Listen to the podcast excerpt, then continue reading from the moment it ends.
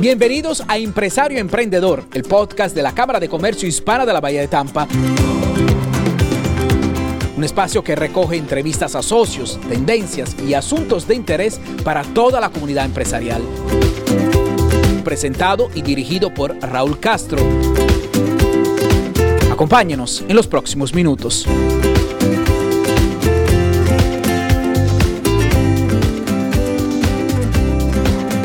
Semana más te acompañamos en Empresario Emprendedor, el podcast de la Cámara de Comercio y para ello estamos con su presidenta, con Dayan Cortés, presidente de la Cámara de Comercio Hispana de Tampa Bay. Dayan, how?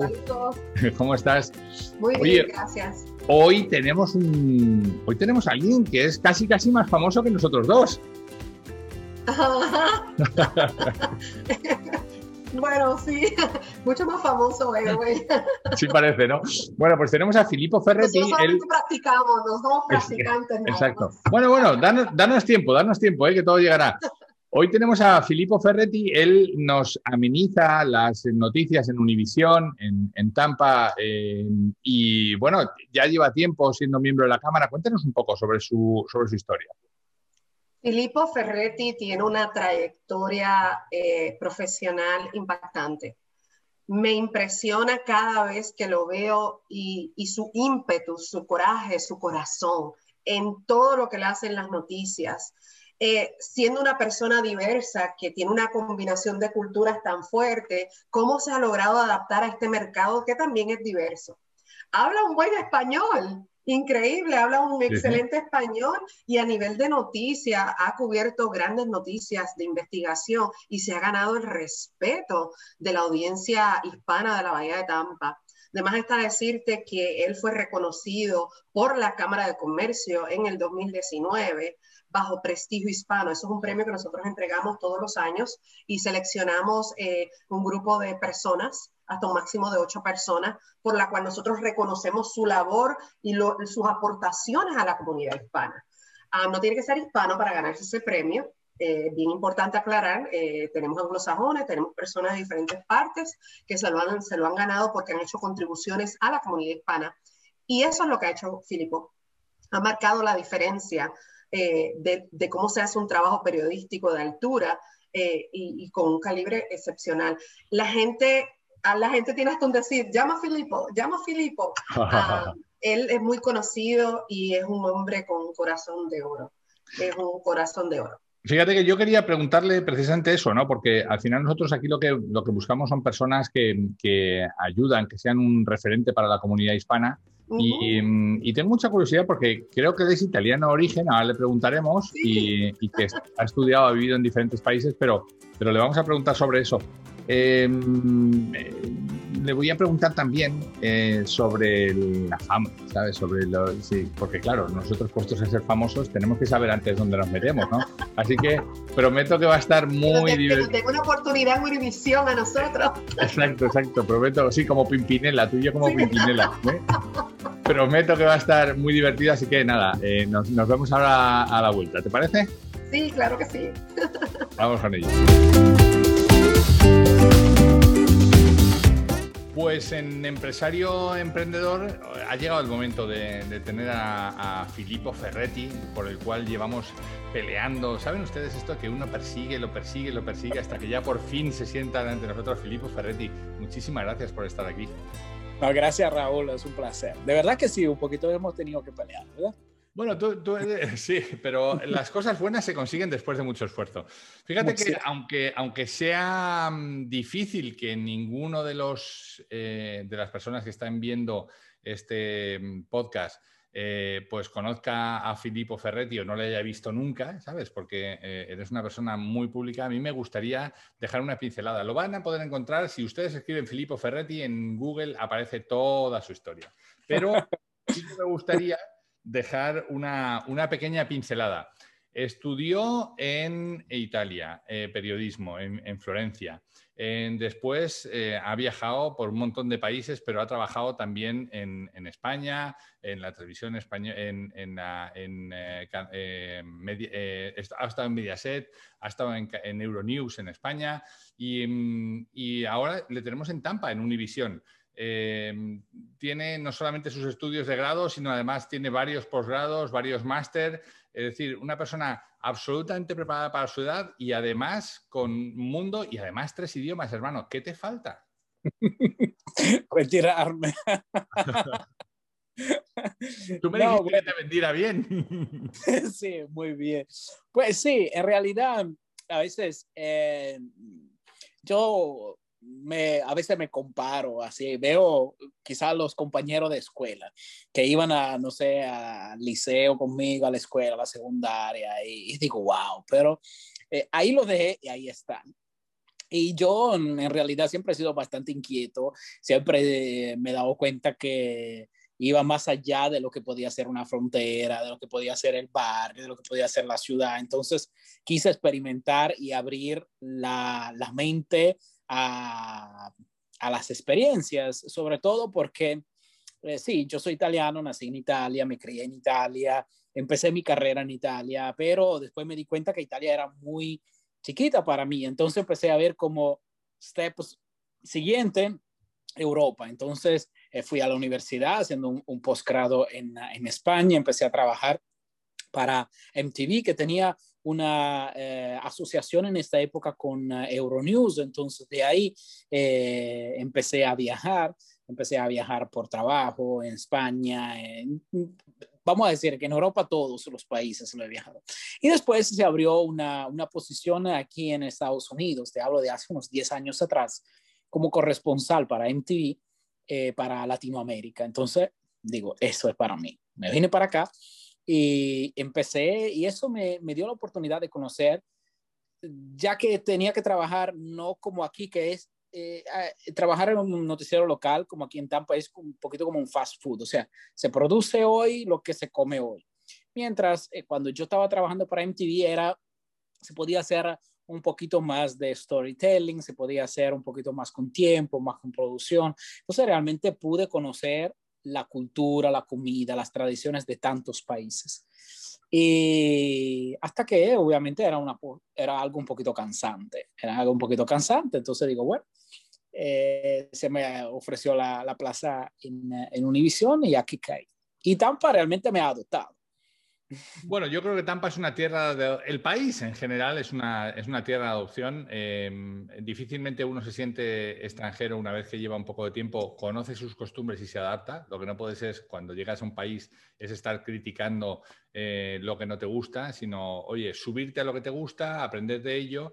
Y yo quería un poco apelar a esas dos cosas. Una, tu capacidad de adaptación para vivir en diferentes países y qué has aprendido de ello porque eso puede ayudarles a nuestros eh, empresarios emprendedores, ¿no? que es como se llama el podcast, ¿no? personas que probablemente tengan que, em, atender eh, o trabajar con gente de otras culturas, ¿no? más en, un, lugar tan con tanto un mix de culturas como es la Florida, que no se da en muchos otros sitios de Estados Unidos. ¿no? Entonces, uno, ese apelar a tu a ese espíritu inquieto ¿no? de, conocer eh, diferentes cosas y otro al de emprendedor, porque en el fondo, eh, como tú bien decías, oye, yo tenía mi zona de confort en Italia, podría haberme quedado ahí, se produce buena televisión, hay oportunidades, es mi idioma materno, ya, ¿no? Y sin embargo, ostras, eh, te pegas el salto, te la juegas, te vas a una cultura distinta, hablar en un idioma que no es tuyo nativo, como es el español, que es tu tercer idioma, ¿no? Un poco, ¿qué enseñanzas, qué, aprendizajes has tenido en todo este tiempo? Pues sí, te puedo decir que eh, como periodistas somos eh, testigos eh, privilegiados a veces de las historias de tantas personas. Y que he escuchado también hasta aquí en Tampa, tantas personas que inmigran. Yo sé porque yo también de alguna forma soy inmigrante. Mi familia, toda mi familia está del otro lado del océano. Probablemente, y tú también lo sabes, o sea, Europa es mucho queda mucho más lejos que un país del Caribe, de Centroamérica, de Sudamérica. O sea, es más caro viajar, más lejos, tenemos el cambio de hora. O sea, son muchos factores donde realmente te van a decir, wow, sí estoy lejos. Eh, te puedo decir que a veces veo la, muchos inmigrantes que se ponen sus barreras y en realidad son barreras, el idioma, la cultura, miles de cosas. Eh, a veces cuando uno pone lo que es diferente como una barrera, entonces ahí cuando mucho fracasa, porque entonces lo vives mal. Cuando en realidad lo vives como, wow, déjame descubrir yo me recuerdo al principio, y vengo de un país, tú sabes, Italia es un país desarrollado, pero a mí lo que me encantaba, y no te miento que todavía lo hago, es ir a pasear en los supermercados. Eh, a veces entro en un supermercado y paso horas todavía, voy, no sé, Walmart, es un Walmart grandísimo, y entonces empiezo, empiezo a ver los productos y digo, wow, pero en realidad esta asquerosidad eh, se está vendiendo, pero así, obviamente, intento tener la mente abierta y la curiosidad para decir, wow, quizás aquí he visto unas papitas al café, que dice, wow, en serio, no la he comprado, pero eh, pienso que uno podría, pudiera tener, podría tener la, la, mente abierta de decir, wow, lo que es diferente no siempre es lo negativo. A veces es difícil, es difícil llegar de un país donde es un idioma diferente. Y yo, por ejemplo, aquí no frecuento italianos, hay muchísimos italianos. Yo no voy a comer a los restaurantes italianos porque intento realmente, y no porque no me gusta, pero eh, intento realmente eh, absorber lo que es la cultura también de otros. Y más las personas que la cultura, la nacionalidad. Entonces, desde ese punto de vista, te puedo decir que lo que es diferente lo intento ver como riqueza. Las experiencias a veces es difícil, pero muchos emigramos de países o emigran de países donde están viviendo una realidad difícil. Entonces, más pobreza, inseguridad, y a veces aquí no tenemos esto, tenemos menos pobreza o pobreza diferente, inseguridad de otro tipo. Entonces, si uno ve estos puntos como, ok, extraño mi país, lo llevo aquí adentro, pero estoy aquí, lo voy a disfrutar. Y esto se puede adaptar también al tema de los emprendedores, porque al final, aunque si uno no vende un producto, puede venderse a sí mismo, puede vender su habilidad, su persona, su imagen, eh, su servicio eh, hasta como un empleado. Al final, si eres un buen empleado, vendes también con tu jefe, eh, vende entre comillas, obviamente. Entonces, eh, pienso que esto de tener la buena actitud de decir, ok, estoy aquí, me metí en eso, vamos a hacerlo bien y vamos a disfrutar, porque al final entiendo que muchos están emigrando de países con grandes tragedias humanitarias, de guerra, de pobreza, y llegar aquí un poquito es un puerto seguro por muchos aspectos. Entonces, aunque sea tan diferente, aunque sea a veces tan difícil integrarse, porque eh, siempre hay una barrera entre los que ya estaban aquí, los otros inmigrantes, pero puede ser una buena oportunidad de decir, ok, yo soy así, vamos a explorarlo. Además, porque estamos en un país con tanta mentalidad abierta que probablemente alguien que vende un producto, eh, no sé, mexicano, no es que sus clientes tienen que ser obligatoriamente mexicanos, pueden ser de todo. ¿Y cuántos gringos encontramos en, las ferias hispanas? Entonces, realmente no hay... Eh, es realmente el país de las oportunidades. Se lo dice un italiano que trabaja en una televisión hispana. Desde luego, las barreras muchas veces están en la cabeza de uno y, y yo creo que eso, esa es la primera, la primera de las lecciones. ¿no? Fíjate, ya nos has dejado, nos has abierto un poquito la puerta a, conocer al Filipo en persona, ¿no? Un poco su, su, forma de pensar muy por encima, ¿no? Tampoco tenemos tanto tiempo, pero sí que me gustaría irme a, tu parte como comunicador, porque mira que cuando yo trabajo con los directivos en, en mi consultora de recursos humanos, eh, siempre digo que todos los directivos del mundo o todos los emprendedores o todos los empresarios solamente hacen dos cosas. Hacen eh, dirigir personas, liderar personas y tomar decisiones. Cada día, todo lo que hacen está enmarcado en esas dos grandes áreas, en tomar decisiones y en liderar personas. Y para eso hacen una tercera, que es comunicar. Tú hace poco nos hablabas de la venta, ahora nos hablabas de la venta, del venderse. Para venderse también tienes que comunicar y en eso tú eres especialista. ¿Qué hace falta para que un empresario emprendedor comunique bien? Pues primero que todo, pienso que tú tienes que eh, creer en lo que vendes. Si tú, eh, ponemos, sé, que uno venda tacos, ok, y tú sabes que tus tacos están buenos porque tú eh, vendes tu producto, a ti te gustan, te lo comes, ok, entonces tienes esta pasión, cree en lo que vendes, porque obviamente eh, yo durante, entre tantas cosas, también una vez hice un curso en la universidad como profesor en Italia. Eh, entonces me decía, no, porque yo no me recuerdo las cosas. Digo, pero es porque tú no sabes. Porque tú sabes que yo tampoco, o sea, cuando me, me paro enfrente de una cámara, no me puedo recordar todo, pero si sé la historia y si se me, algo se me pasa, al final yo la sé. Si tú te, te preguntas, no sé, descríbeme cómo es la sala de tu casa, tú, tú, tú lo sabes y no tienes problema. Igual la pasión. Es decir, yo lo hago, lo hago bien, sé que lo hago bien. Quizás no es buenísimo, pero es lo mejor que yo puedo hacer. Pues échale pasión, confía en lo que tú haces. Porque cuando tú sabes que estás así, ahí la comunicación es el reflejo realmente. Entonces, el primer consejo que te podría decir es que cree en tu producto. Si tú crees en tu producto, puedes transmitir esto a los demás, pero si tú no crees, entonces no, ahí no sirve. Fíjate que creyendo en tu producto, luego también hay una segunda derivada que es a quién se lo estás contando. ¿no? O sea, porque uno puede estar eh, creyendo su producto, pero a partir de que tienes esta convicción de que lo que tú les estás contando y, crees en ello y no se te nota que lo estás impostando, de repente tienes que pensar en poner el foco en el otro, ¿no? ¿A quién se lo estoy contando para, para modular mi mensaje, ¿no? Exacto, porque eh, todos sabemos, eh, vender, obviamente, para, para cualquier producto puedes tener un cliente, pero obviamente ese cliente eh, tienes que coincidir contigo en el mismo lugar, en el mismo momento. Y hoy en día con las redes sociales es muy fácil, tú tienes tu tienda abierta 24/7, cuando tú estás durmiendo, manejando, comprando, tu tienda está ahí abierta. Pero obviamente la tienda, si está en un lugar donde nadie te ve, eh, obviamente tú puedes tener el, el, mejor producto, pero si nadie sabe, eh, es, es imposible. Realmente conocer quién es tu cliente, quién quiere, a quién quiere vender. Y muchos dicen, no, pero yo quiero ser rico. Ah, bueno, vamos a empezar. Vamos a darnos objetivos, quizás. Decir, quiero tener 10 mil dólares en este año. quizás ya es algo más fácil. Y así como tener eh, un objetivo, saber qué cosa vendes, a quién lo vende. Porque imagínate que tú vivas, no sé, en una zona donde viven muchas personas mayores y tú vendes cosas para bebé. No sirve porque tu cliente no va a servir. Entonces tendrás que buscar otra estrategia.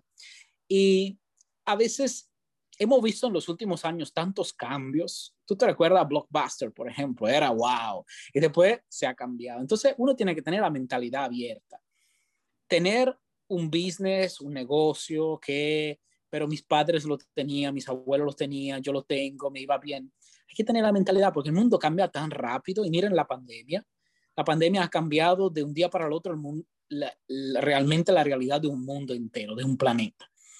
Entonces hay que tener la mentalidad abierta y decir, espérate, ¿qué pasa? Y me gusta lo, que, lo, lo, poco bonito que ha dejado esta pandemia, realmente darse cuenta de cuántas personas han sacado su inteligencia de decir, espérate, eso se está, está pasando aquí, vamos a ajustar el tiro, vamos a inventarnos algo más. Yo, por ejemplo, hice una historia una vez de una fábrica que hacía eh, alcohol por aquí en eh, por Lakeland. Vendía alcohol, eh, vendía ron, así, y obviamente no vendía más nada y después se puso a hacer sanitas con el mismo alcohol. Por lo menos pudo sobrevivir. Entonces, estos son ejemplos que uno tiene que tener. Después es muy fácil, después de dos años, ahora todos están vendiendo mascarillas. Pero los primeros que estaban haciendo mascarillas en su casa, cuando no tenían, quizás le ha ido bien. Entonces, esto es estar atento a lo que pasa. Porque muchos dicen, ah, bueno, yo no veo noticias, yo no hago eso, ah, pero eso sí es importante. Claro, parte de la comunicación también está escuchar lo que no se dice, ¿no? Escuchar lo que otros no ven. O sea, la parte de la comunicación es la escucha. Estamos muy acostumbrados a hablar, pero muy poco acostumbrados a escuchar. Y cuando escuchamos solamente pensamos cuando el otro está hablando, pero esa escucha que tú nos estás diciendo es, oye, ¿por qué no tienes esta visión crítica, esta visión que es capaz de encontrar cosas que los demás no están viendo, pero tú sí que las estás escuchando y, darle ese servicio al, mercado, ¿no? Y en eso tienes esa, parte de adaptabilidad a lo que está pasando, ¿no? Déjame que les hablemos, déjame que les hablemos a la, gente joven, porque mucha gente que nos ve también es, eh, decíamos los, hace poco hablábamos de los millennials, pero los millennials ya son viejos, hermano. Ahora, ahora ya nos estamos dirigiendo casi casi a los centennials, que son los que vienen empujando, ¿no? ¿Qué tiene que tener alguien para llegar alto en la televisión, para llegar a, ponerse delante de las cámaras, para llegar a, impactar tanto en las vidas de las personas como tú lo haces?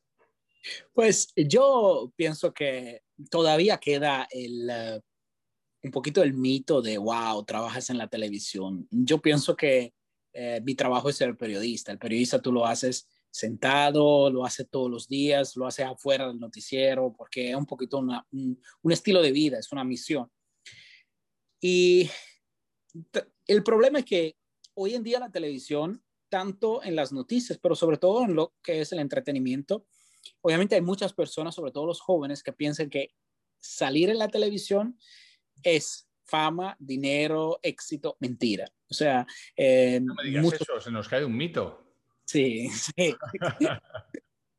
Entonces, tú puedes tener popularidad, ok, pero recuérdate también que la televisión es triste porque eh, si uno termina hoy, probablemente mañana nadie te va a extrañar. Entonces, uno tiene que tener todo eso bien, o sea, estar bien consciente de todo eso, o sea, que es algo muy efímero.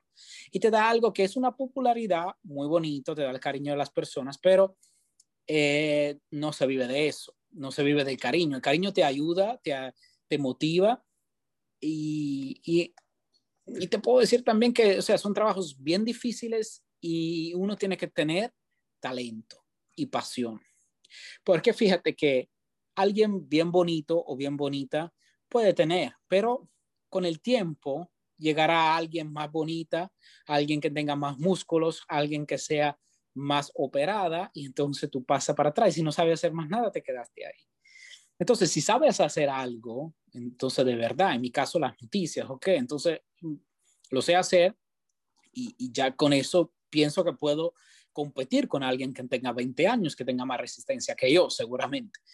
Mientras que en la parte efímera hoy en día y más con todo lo que es la exposición de las redes sociales así, o la televisión eh, es un poquito más débil por eso muchos jóvenes no miran la televisión porque lo que miran en la televisión son cosas on demand, Netflix eh, eh, y todo eso. Entonces lo que es la televisión tradicional ya no se ve.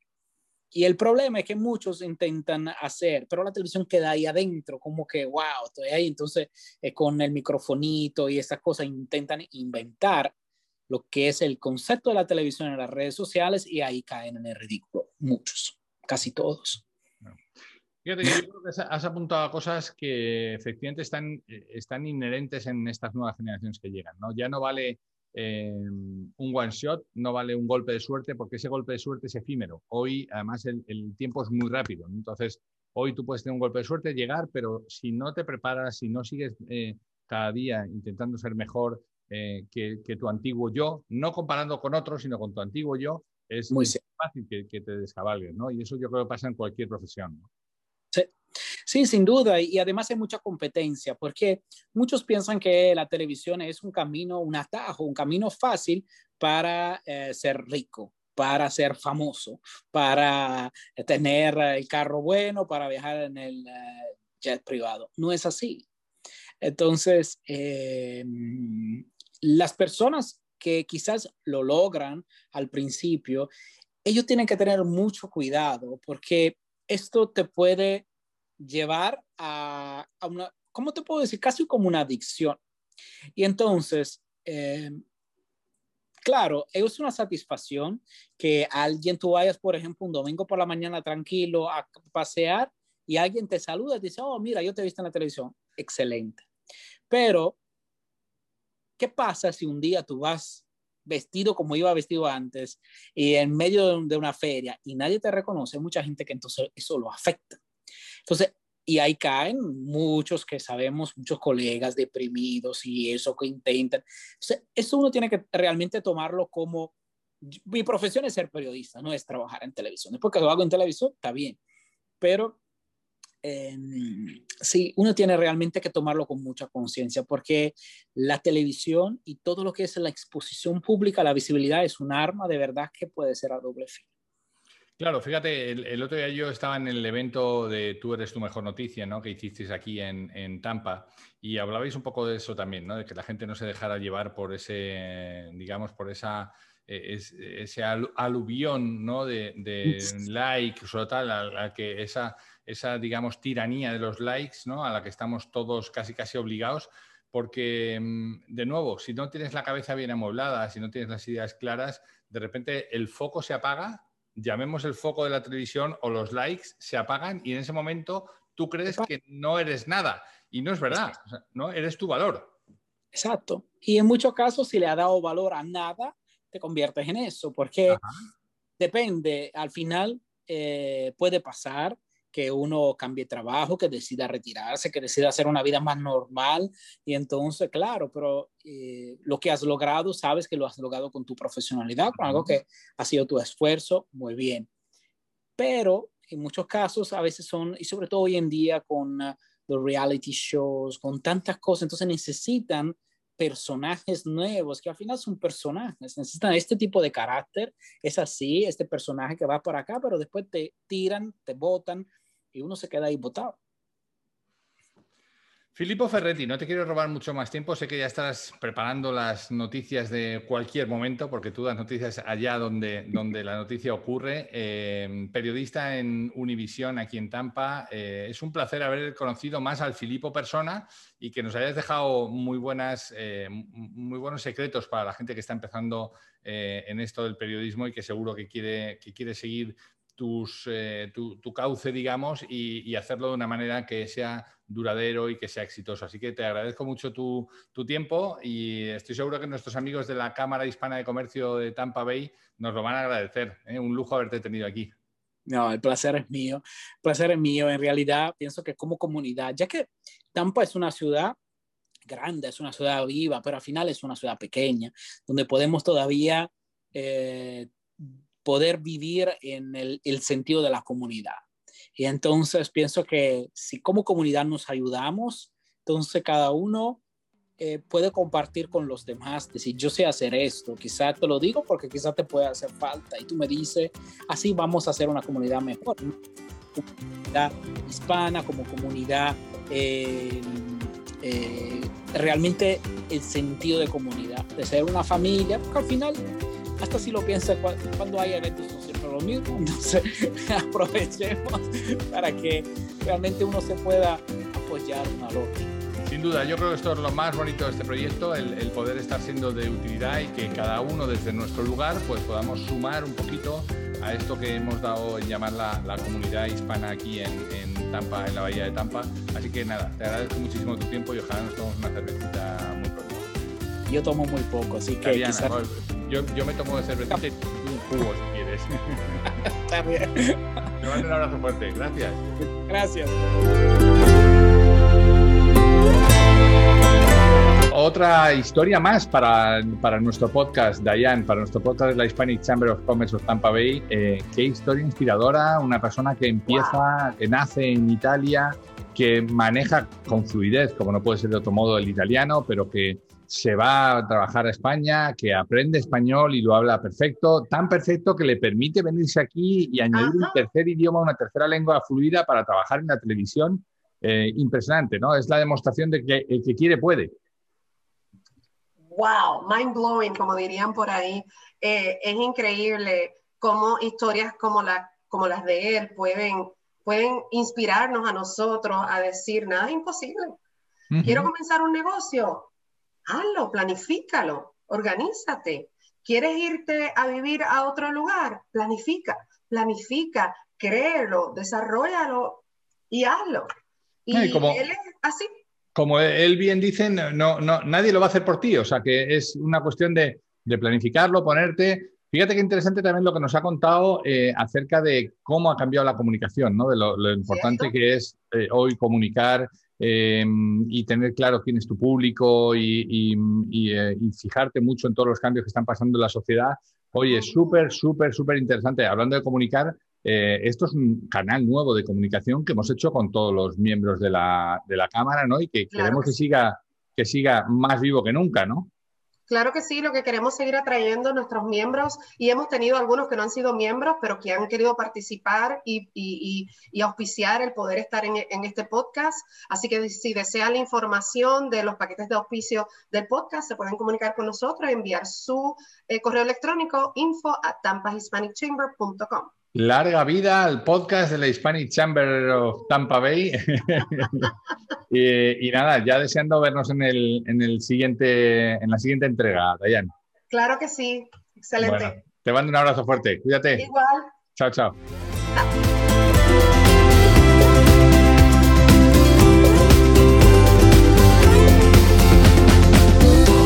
Gracias por tu sintonía. Esperamos que los contenidos hayan sido de tu interés.